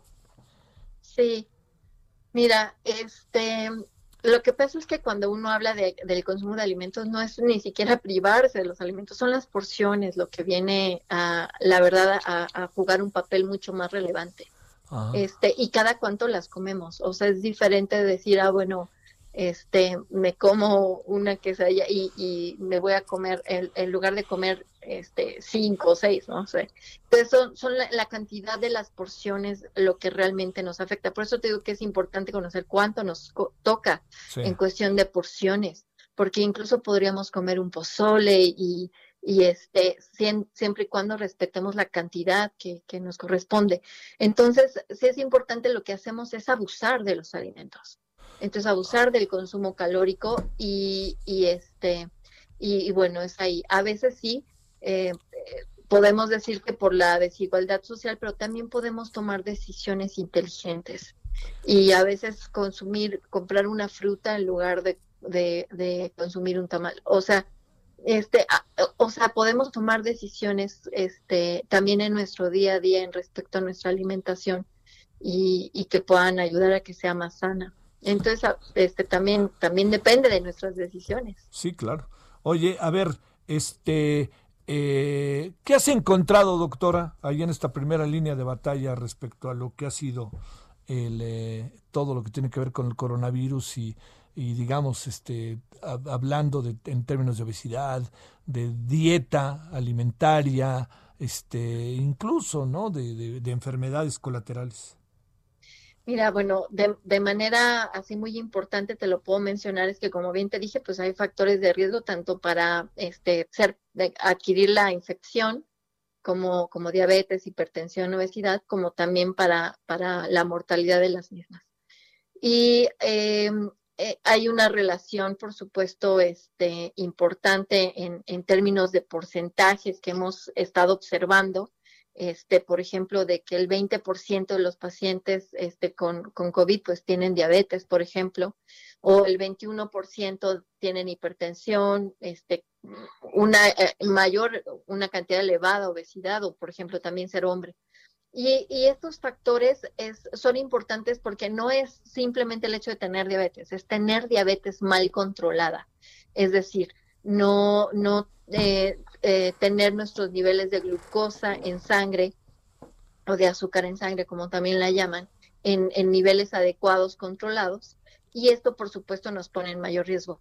Y, y, es por eso que es muy, muy importante, Javier, tener mucho en consideración que durante esta época los pacientes con diabetes particularmente tienen que este, estar checando sus niveles de glucosa, adherirse a sus tratamientos que ya tienen establecidos y si no los tienen establecidos, por supuesto que acudir a su médico, llamar a su médico para este que se establezcan los mismos, porque al final del día lo que necesitamos justo es tanto prevenir este tipo de infecciones agudas que per se el paciente con diabetes está en mayor riesgo de cualquier infección, como también prevenir las complicaciones crónicas de la enfermedad que pueden surgir a largo plazo. Entonces, eh, por supuesto que en esta época de coyuntura y en esta época en particular, en esta pandemia es muy, muy relevante que los pacientes con diabetes este, lleven un buen control metabólico. Y, y es este con su plan de alimentación, con su adherencia al tratamiento, con darle seguimiento a sus niveles de glucosa, este, como, como lo podrán alcanzar. Bueno, este, ah, dime, dime, dime, doctora, dime. Dime, y, y pues bueno, eh, también eh, una parte fundamental pues es la educación tanto del paciente como del médico. Y te quería comentar justo, traer a este, este punto, porque vamos a realizar una actividad académica este, científica el día de mañana y el sábado para los médicos que atienden al paciente con diabetes, justo para poner a su disposición todas las eh, alternativas terapéuticas y y también incluso de, psicología del paciente, etcétera, para que puedan ayudar mejor a sus pacientes y tomar las mejores decisiones terapéuticas en pro del bienestar de sus pacientes. Esta va a ser, por supuesto, digital y es un evento en toda Latinoamérica que va a incluir 15 países perdón, de Latinoamérica y cerca de 9000 este, invitados este, médicos a, a esta actividad.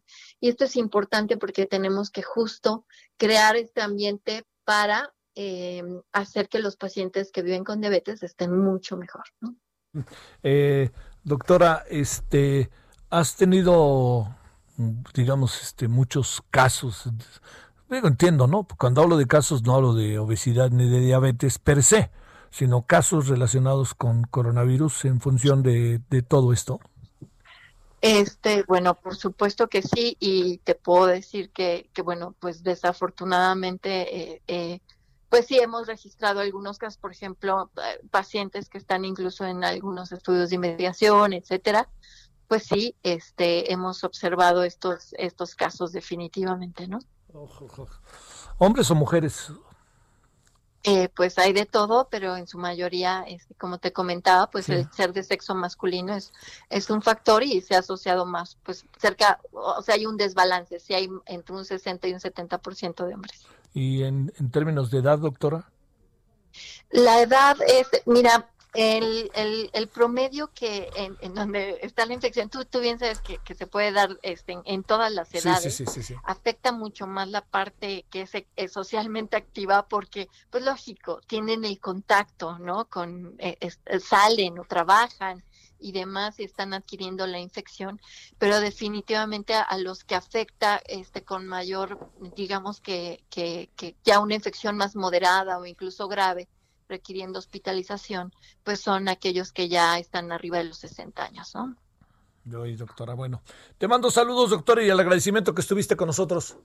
Muchísimas gracias a ustedes. Hasta luego. doctora María Elena Sañudo, sobre este tema que no perdamos de vista, diabetes, obesidad, que pum, nos cruza con depresión, Y ahora nos cruza con coronavirus. Ahí sí le digo que para qué queremos. A ver, Diana Martínez, ¿dónde andas, Diana?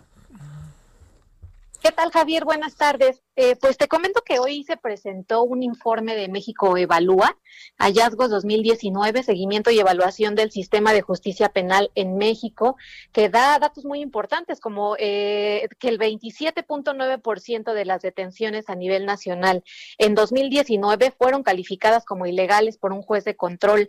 Las entidades donde mayor número de detenciones fueron declaradas ilegales porque no fueron realizadas con apego a los requisitos constitucionales son Oaxaca, con 69.2%, Estado de México con 68.3% y Baja California Sur con 37.6%. Javier, este estudio fue presentado hoy y tiene, entre otros datos, o destaca el, caso de Oaxaca, porque a pesar de que solo se inició el 12.6% de las causas penales con detenido, las resoluciones de ilegalidad son altas, lo que refleja pues el mal desempeño de, de las policías y también una deficiente determinación preliminar por parte del Ministerio Público, pues que es la, figura que debe realizar un control previo cuando el detenido es presentado y en su caso pues ordenar su, su retención. Los estados con menor eh, número de personas liberadas por ilegalidad son Campeche con 3.1%, Durango con 1.6% y Sonora con 1.2%.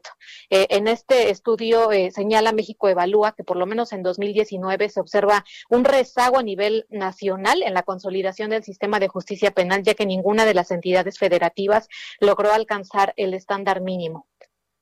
Bien, eh, y estamos hablando de la presente administración, tanto, bueno, sobre todo en términos este, federales, ¿no? Sí, exactamente. Eh, más allá de que esta información eh, la obtienen a través de procuradurías y fiscalías, porque estamos hablando de, del fuero común, pues eh, el tema de la justicia, del nuevo sistema de justicia, que como se le llama, pues ya tiene varios años en consolidación. Oye, a ver, de este tema que te confieso que me interesa por innumerables razones, el amparo sobre cannabis medicinal que ganó el MUX. Sí, es, es, un nuevo amparo que ganó la Organización México Unido contra la Delincuencia sobre cannabis medicinal, con el que ya se reconoce a los pacientes la posibilidad de solicitar permisos de uso adulto de esta sustancia con fines médicos. Y también obliga a la autoridad a, emitir estos permisos, según la Asociación del Octavo Tribunal Colegiado en Materia Administrativa en la Ciudad de México, les dio la razón en un juicio de, amparo que, que presentó México Unido y que pretende pues ampliar la regulación de cannabis y ordena a la Comisión Federal para la Protección contra Riesgos Sanitarios, la COFEPRIS, emitir un permiso de uso personal con fines médicos a una persona que requiere el tratamiento con, con esta sustancia.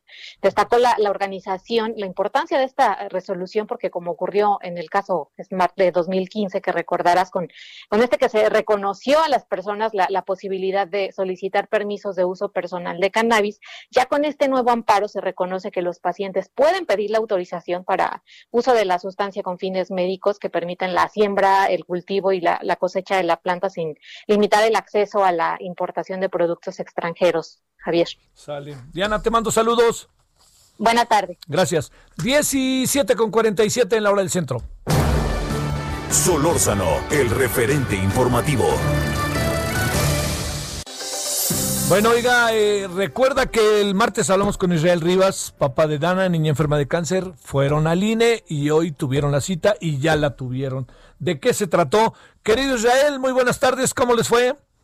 Javier, buenas tardes, justo saludarte como siempre y fíjate que pues salimos muy contentos y felices. A ver. Una de, una de arena por muchas de cal, ¿no? Y es que, pues la verdad es que volvimos a tener un buen recibimiento ahí en el Instituto Nacional Electoral, nos recibió el consejero presidente Lorenzo Córdoba, la verdad es que le agradecemos mucho sus atenciones, nos escuchó muy atentamente, pero sobre todo nos hizo una gran propuesta, Javier que eso es muy importante dentro del marco legal. Necesitamos para esta reforma constitucional ciudadana 119 mil firmas. Sí. Ya con el padrón actualizado.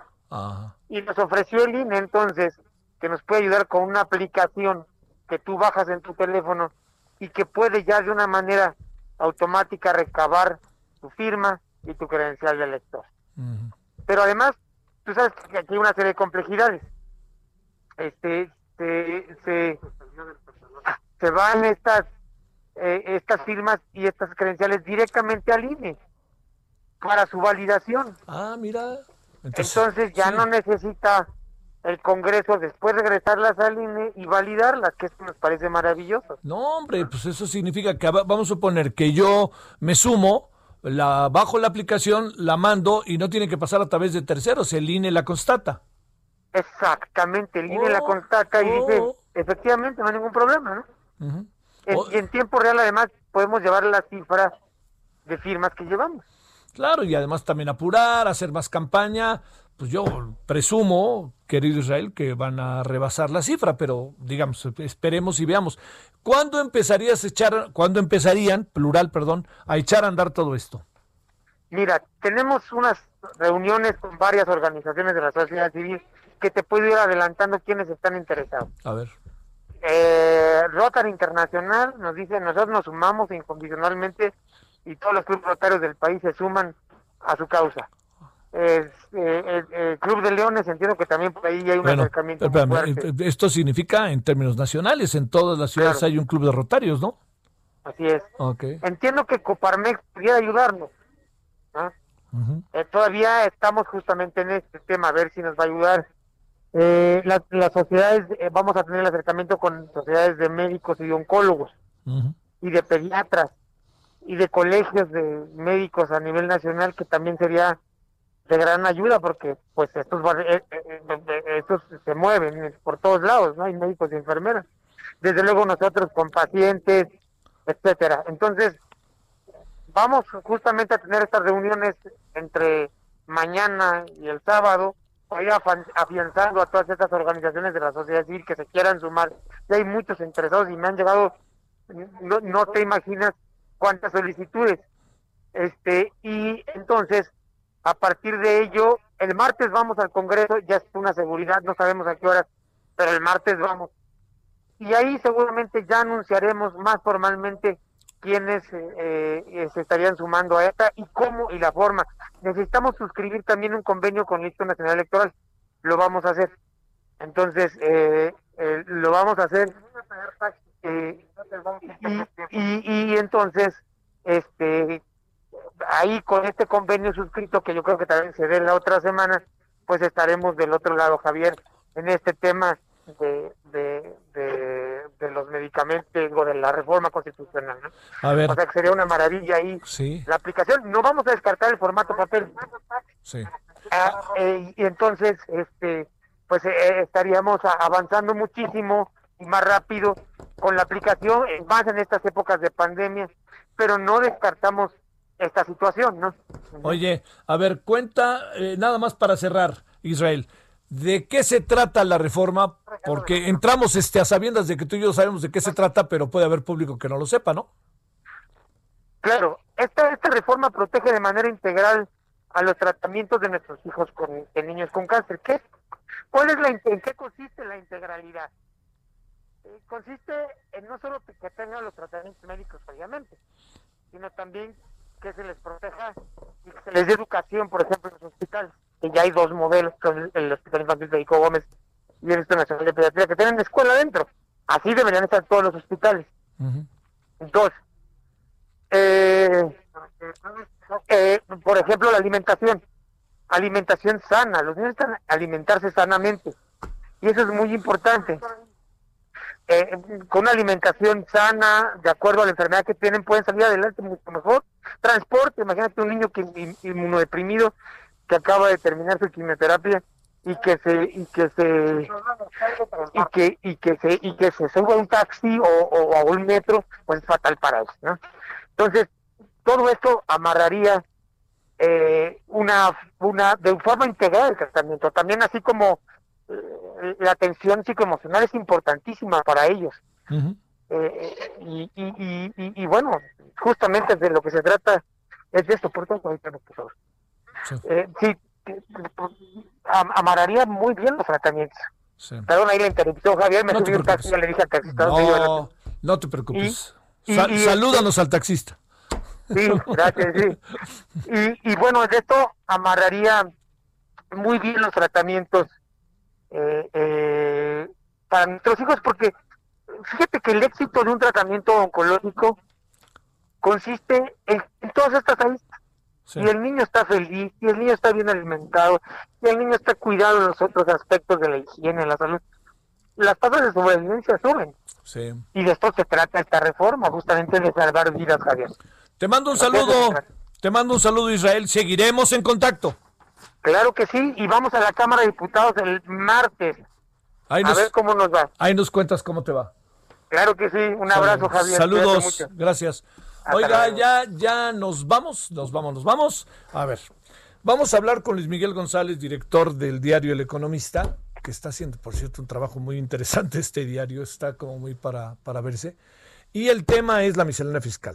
Ya le dije que vamos a hablar con Regina Curi en esto que se llama Girando en un tacón, que tiene que ver con experiencias de vida que son de primerísimo orden. Y vamos a hablar con Abelardo Rodríguez Sumano, académico del Departamento de Estudios Internacionales de la Universidad Iberoamericana, sobre el debate de esta noche. Segundo y último, allá en Nashville, en eh, Tennessee, eh, esto va a ser a las 8 de la noche, de 8 a 9 y media. Nosotros hablaremos a las 10 de la noche, cuarto para las 10, para empezar a escuchar los resultados o las opiniones y observaciones. Y segundo, Chihuahua es el primer estado del país en volver a qué cree, a semáforo rojo. Abusados, allá que nos escuchan, mucho cuidado allá en Chihuahua y Juárez. Adiós.